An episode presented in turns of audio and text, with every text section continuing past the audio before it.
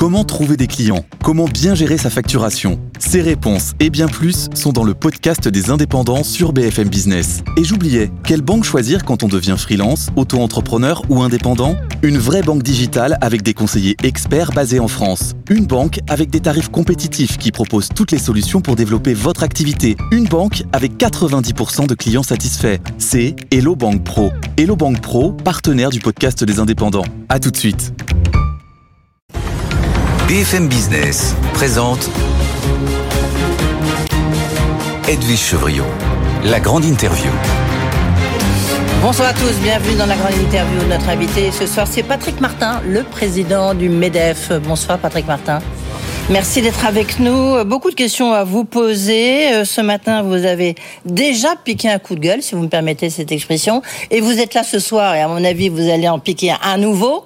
Euh, pourquoi euh, c'est le budget 2024 qui vous fait peur La multiplication des, des taxes qui se profilent peut-être.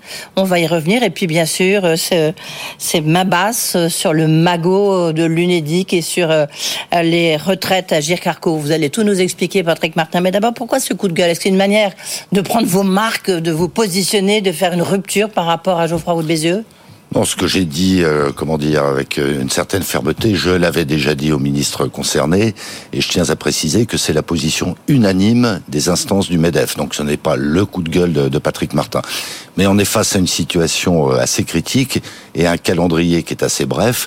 Donc j'ai considéré, nous avons considéré qu'il fallait publiquement exprimer notre point de vue en clair notre opposition aux ponctions que l'État imagine, que ce soit sur les retraites complémentaires Agir Carco ou sur l'assurance chômage, l'UNEDIC. Oui, et puis donc effectivement sur euh, éventuellement revenir sur l'exonération des, des charges sur les bas salaires, euh, c'est revenir euh, aussi sur, sur des taxes, taxes sur les revenus. Il y, a, il y a beaucoup de choses qui circulent.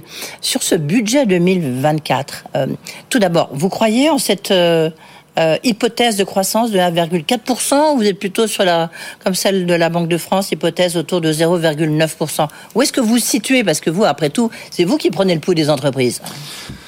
Oui, et puis c'est nous qui faisons la croissance, si je peux me permettre. Hein. Euh, moi, je pense que c'est atteignable très difficilement, mais en tout cas pas si les boulets qu'on veut nous accrocher le sont effectivement. Donc c'est atteignable c'est atteignable. Malgré un peu, quand même, on sent qu'il y a un petit fléchissement hein, sur la conjoncture internationale. En fait, moi, je suis assez impressionné par ça, positivement impressionné. Euh, nos adhérents, nos 190 000 entreprises adhérentes sont parfaitement conscientes d'une dégradation conjoncturelle. Pour autant, elles veulent continuer à embaucher, elles veulent continuer à investir. Ça suppose qu'il y a un desserrement quand même euh, au niveau financier, les taux d'intérêt et la disponibilité de, de l'argent, mais l'appétit est toujours là. Et c'est nous qui tracterons la croissance. Il faut nous envoyer des signaux positifs. Un signe positif, vous avez le sentiment qu'on vous en voit plus. En même temps, la politique de l'offre, euh, pro-business, mm. elle a quand même, Bruno Le Maire, même à votre euh, REF, est venu le, euh, le, redire. La Première ministre l'a dit aussi à la REF, l'a dit à ce même micro. donc, pourquoi vous vous inquiétez? Ben, nous nous inquiétons parce qu'il y a une forme de contradiction entre les propos effectivement très pro-business en faveur de la politique de l'offre du gouvernement, et puis euh, des actes. Il faut toujours être mettre les actes en accord avec les propos. Il y a effectivement dans le projet de loi de finances dans le projet de loi de finances de la sécurité sociale également, un certain nombre de remises en cause de cette politique de l'offre au motif que les finances publiques sont dégradées. Oui, mais précisément, la politique de l'offre a contribué à ce que les finances publiques soient moins dégradées. Le ministre de l'économie et des finances lui-même a signalé que jamais jamais l'impôt sur les sociétés n'avait atteint de tel niveau, 68 milliards d'euros l'année dernière. Oui, donc, mais en même temps, il y a eu beaucoup de, je vais bien entre guillemets, hein, de cadeaux faits aux entreprises. Hein. Euh, donc, ça soit de la baisse des impôts de production, même si, évidemment, mais on en a déjà tellement parlé qu'on va pas forcément revenir dessus, vous, vous regrettez cet euh, étalement supplémentaire sur la baisse de la CVE. Donc, euh, là, c'est aussi des promesses qui n'ont pas été tenues. Mais quand même, il y a beaucoup de choses ont été faites en termes de fiscalité, un taux d'IS à 25%. Il y a beaucoup de choses qui ont été faites. Alors, je ne peux pas laisser parler de cadeaux aux entreprises. Est-ce que les 2 millions d'emplois que nous avons créés ces dernières années, ce sont des cadeaux aux entreprises? J'ai tendance à dire que ce sont plutôt des cadeaux aux 2 millions de personnes qui sont venus à l'emploi grâce à cette politique de l'offre. Est-ce qu'on peut parler de cadeaux quand je le redis, les entreprises acquittent 68 milliards d'euros, c'est-à-dire deux fois plus que cinq ans auparavant. C'est un cadeau au pays. Je crois que les pouvoirs publics sont là précisément pour faire des cadeaux au pays. Il se trouve que les entreprises y contribuent, y bénéficient, en bénéficient d'une certaine manière. C'est tant mieux. L'entreprise n'est pas contre le pays. L'entreprise fait partie du pays. Vous avez le sentiment quand même là, parce que là c'est bien, mais concrètement, vous avez le sentiment vraiment qu'il y, y a une remise en cause de cette politique de l'offre? Il y a quelques signaux. Vous jusque-là? Non, mais typiquement, euh, on, on, apprend par surprise hein, que le versement mobilité, c'est-à-dire ce que les entreprises payent pour les transports en commun, en Ile-de-France pour commencer, vont augmenter. Les entreprises payent déjà 8 milliards d'euros par an pour les transports en commun, dont 5 milliards en Ile-de-France. Ça renchérit le coût du travail, puisque la base de ce versement mobilité, c'est la masse salariale. Ça va complètement à l'opposé du discours que nous avons entendu pro-business, de poursuite de la politique de l'offre. Je signale ce, ce point-là. Il y a des parlementaires qui veulent. En même temps, il faut bien euh, transformer. On est en pleine transition écologique. Il faut bien transformer les, les transports collectifs, les agrandir, les, les, moderniser, les adapter. Alors, je le, redis, je le redis, nous y contribuons massivement. Je voudrais simplement signaler que les entreprises payent 50% des transports en commun de proximité à travers la France, alors que leurs salariés ne sont qu'à hauteur de 25% les usagers de ces transports en commun. Je voudrais signaler que les entreprises en règle générale, ne sont pas associés à l'organisation des transports en commun. Très concrètement, vous avez des zones industrielles qui ne sont pas desservies par les transports en commun, ou en tout cas des horaires qui ne correspondent pas à ceux des prises de poste des salariés. Donc à la fois en termes de financement et de participation à la gouvernance, nous souhaitons être beaucoup mieux considérés.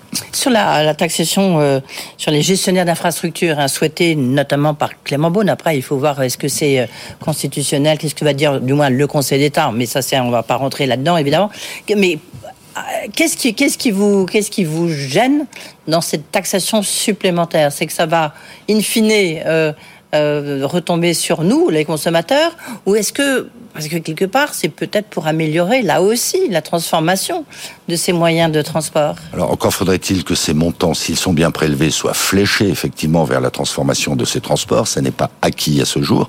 C'est une remise en cause de la parole de l'État parce que ces concessionnaires autoroutiers ou aéroportuaires ont des contrats. Ces contrats ne prévoient pas cette, cette euh, surtaxation. Sauf l'article 32. Et, et, et, de nouveau, c'est une remise en cause de cette politique de l'offre. À la fin des fins, ce sont les usagers qui paieront. Lorsque vous allez en discuter à Bercy, j'imagine que vous avez aussi porte ouverte à Bercy, euh, on vous dit quoi? On vous dit, bah, écoutez, la situation est difficile, regardez le niveau de dette, euh, d'endettement de l'État. Qu'est-ce qu'on vous dit? On, me le dit, on nous le dit euh, effectivement, et euh, si je peux me permettre, c'est pas nécessaire de nous le dire, on le sait mais je reviens à ce que je disais tout à l'heure, la croissance économique est le meilleur moyen de provoquer des rentrées fiscales, de créer de l'emploi, de créer de la richesse, donc de contribuer à l'équilibre des finances publiques. Le vrai problème, l'éléphant au milieu de la pièce, comme on dit dorénavant, c'est que l'État, la sphère publique d'une manière générale, ne s'est pas attaqué au cœur du problème, c'est-à-dire la maîtrise et si possible la réduction des frais de fonctionnement courant. Je ne parle pas des investissements publics, mais bien des frais de fonctionnement courant. Des économies quoi Quand vous voyez à l'éducation nationale, si je ne me trompe pas, sur un effectif d'un million deux cent mille agents. Vous avez de l'ordre de 300 000 agents qu'on appellerait dans l'entreprise privée improductifs. Ça, ne veut pas dire qu'ils ne produisent rien, mais ça veut dire qu'ils ne sont pas dans les classes, ils ne sont pas dans l'enseignement. Si on avait des ratios comparables à ceux de l'entreprise privée, on aurait à peu près 120 000 administratifs il y en a trois fois plus. Il y a quand même un sujet. Il y a des économies à faire dans la sphère publique. En même temps, on ne va pas faire des économies sur l'éducation nationale ici. Vous Mais je ne, parle pas je ne parle surtout pas d'économies dans l'enseignement. Je suis bien conscient qu'il y a des postes vacants. Je suis bien conscient que les enseignants français, en moyenne, sont moins payés, par exemple, que les enseignants allemands. Ce n'est pas du tout mon propos. Je parle de l'administration de l'administration. Lorsque vous discutez avec eux, est-ce que vous, vous avez le sentiment, et c'est ce que vous ressentez, Patrick Martin, c'est que, en fait, ils ont peur de leur ombre, ou plutôt de l'ombre des Gilets jaunes. Est-ce que c'est pour ça que ils sont, euh, on va arrêter de faire des cadeaux aux entreprises, excusez-moi, je mets toujours les guillemets, hein. Est-ce qu'on va, on, va faire très attention euh, pour qu'il n'y ait pas justement de mouvements euh, sociaux dans la société française? Est-ce que vous avez ce sentiment-là? Est-ce que ce qu'ils vous disent? Alors ils le disent pas tel quel, mais euh, je, partage cette analyse. À nouveau, la bonne réponse, c'est de créer de la croissance économique, de créer de l'emploi. Quand vous regardez ce que les entreprises ont fait en matière de distribution de pouvoir d'achat par les augmentations de salaire, en moyenne des cas, ça gomme l'inflation sur euh, sur l'année 2023. Nous contribuons à la vie des territoires, etc. Il faut faire confiance aux acteurs privés. Et euh, la peur n'évitant pas le danger, ça n'est pas en, distribuant, en saupoudrant des mesures pour essayer de calmer l'opinion publique qu'on y arrivera. Je pense que nos, concitoyens sont des gens très raisonnables, ils veulent réussir, nous voulons que la France réussisse, et donc sortons par le haut, sortons par la création de richesses, sortons par la création d'emplois. Euh, Marc Ferracci, député Renaissance, qui est très proche du, président de la République, qui est souvent euh, mon invité ici, donc, vient de, proposer, euh, dans, le cadre d'un rapport, justement une taxation euh, sur les hauts revenus. Euh, pour vous, est-ce que vous comprenez la démarche? C'est de dire qu'en ce moment, euh, on a plutôt, il faut que tout le monde contribue en fonction de ses revenus. Écoutez, c'est une maladie très française de créer des taxes et des impôts à tir larigot, alors même que nous sommes le pays au monde qui a le plus haut niveau de dépenses publiques et le plus haut niveau de prélèvements obligatoires, impôts, taxes, charges sociales. Donc c'est une mauvaise réponse pardon à une, à une, bonne question. De la même manière, Marc Ferracci, pour qui on a beaucoup de respect, c'est un homme remarquablement intelligent, veut supprimer l'allègement oui, oui, c'est lui, pardon, c'est voilà. Jérôme Gage qui est plutôt sur les... Voilà, voilà veut, veut, veut supprimer l'allègement de, de charges sociales sur les oui. salaires entre deux fois et demi et trois fois et demi le SMIC.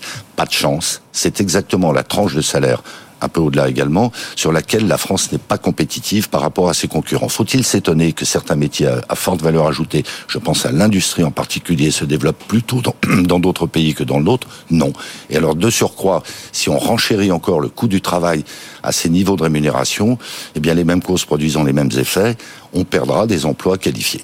Mais qu'est-ce qui, dans tout ce qu'on vient de dire, il y a encore, il y a encore la, question de l'arrêt de, des arrêts maladie. Euh, ça, on va en parler dans un instant parce que ça dépend ni du budget, ni du Parlement. C'est plutôt un arrêt de la Cour de cassation. Donc c'est encore autre chose. Mais qu'est-ce qui euh, Qu'est-ce que vous pouvez accepter? Parce que vous ne pouvez pas dire non à tout. Patrick Martin, MEDEF, il ne peut pas dire non à tout. Ou vous rejetez l'ensemble de ce dont on vient de parler? Mais il ne s'agit pas, pas du tout de dire non à tout. Euh, nous disons, je dis oui avec des applaudissements à la poursuite de la politique de l'offre. C'est quand même un petit peu fort de café, si vous me permettez, euh, que dans ce débat, dans le débat public, on ne, on ne soit pas factuel. Cette politique marche. Elle marche spectaculairement. Pourquoi la remettre en cause? À cette politique de l'offre, nous disons oui mais ils la remettent pas en cause, c'est des ajustements. Je ne sais pas si vous avez vu cette proposition là tout à l'heure euh, de ce mouvement d'entrepreneurs Impact France euh, qui euh, souhaite voir moduler le taux unique donc de 25% de l'IS en fonction de l'affectation des, bénéfices. Est-ce que pour vous c'est une bonne idée ou, pas? C'est-à-dire que si par exemple ça va aux actionnaires, ben, à ce moment-là c'est taxé beaucoup plus. Si en revanche ça va dans l'investissement, si ça va dans l'investissement vert, durable, à ce moment-là ça serait taxé moins. Ça, ça vous. Donc, si je, comprends bien, si je comprends bien, il s'agirait de taxer encore. Non, de moduler. Oui. Différent. Moi, je, je crois qu'un des, un des grands problèmes, ça dépasse complètement euh, le, le débat que, que vous soulignez. Je crois qu'un des grands problèmes de notre pays, c'est qu'on veut tout réglementer. Dans la vie des particuliers, dans la vie des entreprises, dans la sphère publique. Et à un moment donné, il y a une forme de, de saturation, peut-être même d'exaspération au regard de ces réglementations qui n'en finissent pas de nous tomber dessus. Premier point.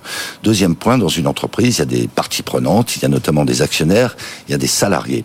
Je pense que les actionnaires savent ce qu'ils ont à faire s'ils veulent, dans la durée, assurer la performance de l'entreprise dans laquelle ils ont investi, le cas échéant en distribuant moins de dividendes.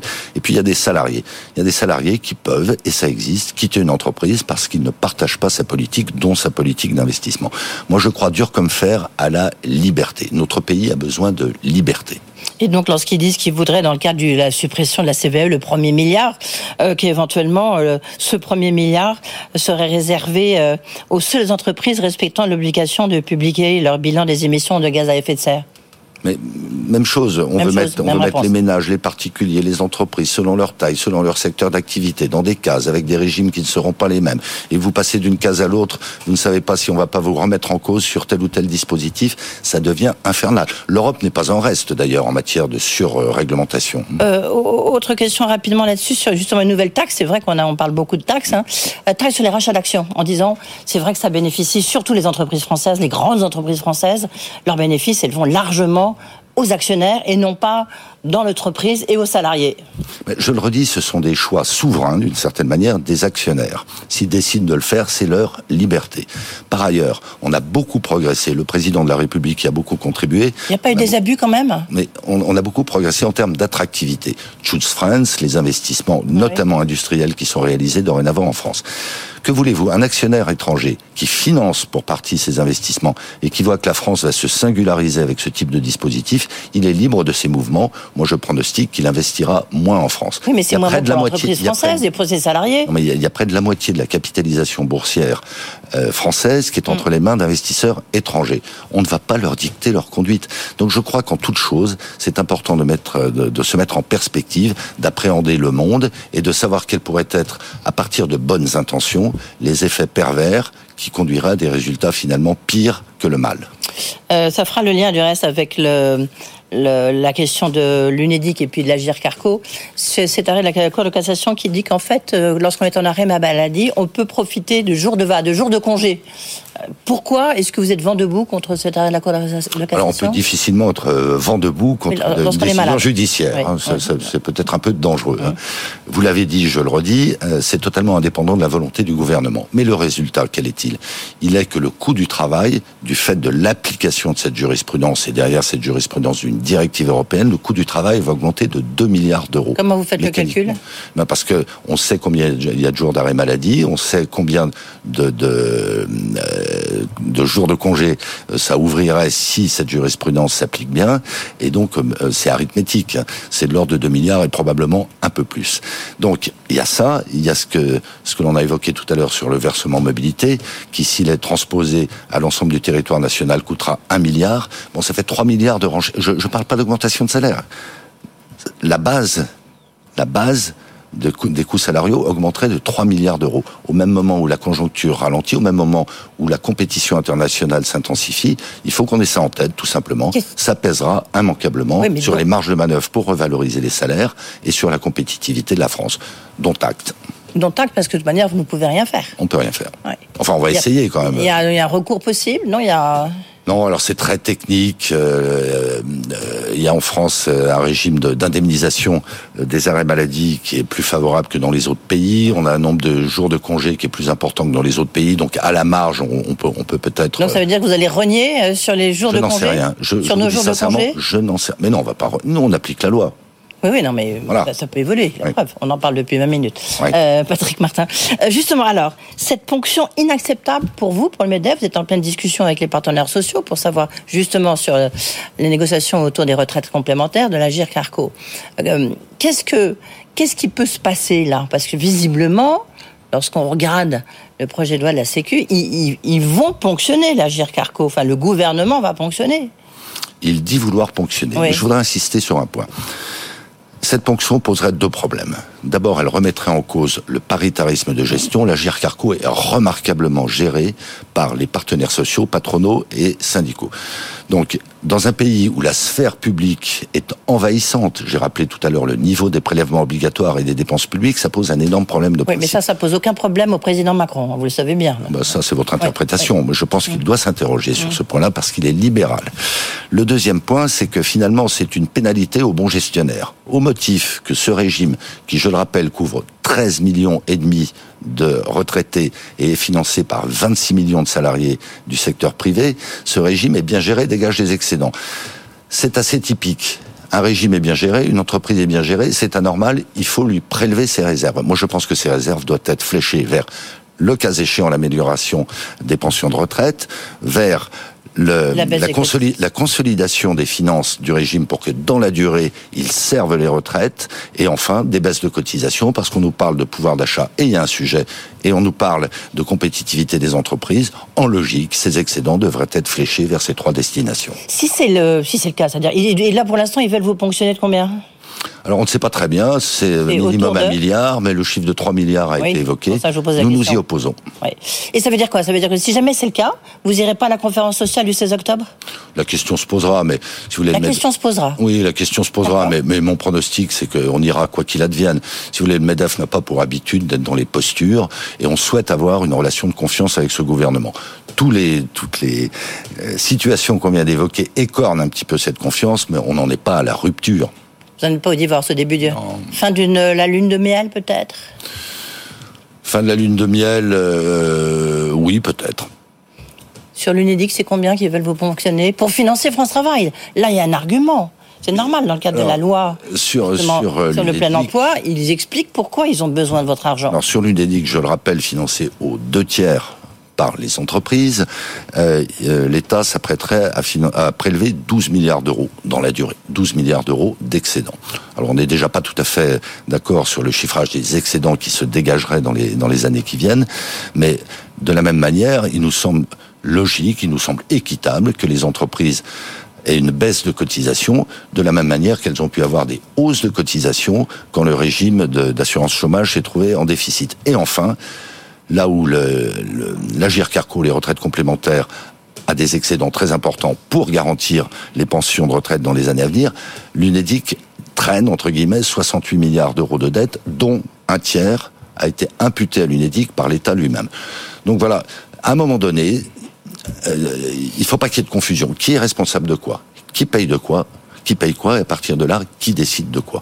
Ces tuyauteries incessantes qui sont branchées par l'État euh, sur des ressources qui naturellement ne devraient pas être fléchées vers ces destinations, ça devient extrêmement grave. Et vous avez quoi comme moyen de pression? Ah bah c'est politique à un moment donné. Bon, je, je, pense que si euh, s'il y a un accord entre les partenaires sociaux, euh, l'État hésitera quand même à bafouer euh, cette, cet accord, et puis ensuite ça, ça, se décidera au Parlement dans le cadre du projet de loi de finances de la sécurité sociale. Mais il y aura un débat au Parlement, et puis à la fin des fins, si le, les pouvoirs publics nous imposent cette décision, nous ne prendrons pas le maquis, mais nous serons amers. Merci beaucoup, Patrick Martin. On a bien compris votre raisonnement et on a bien compris l'alerte que vous avez eu envie de donner ici dans cette grande interview.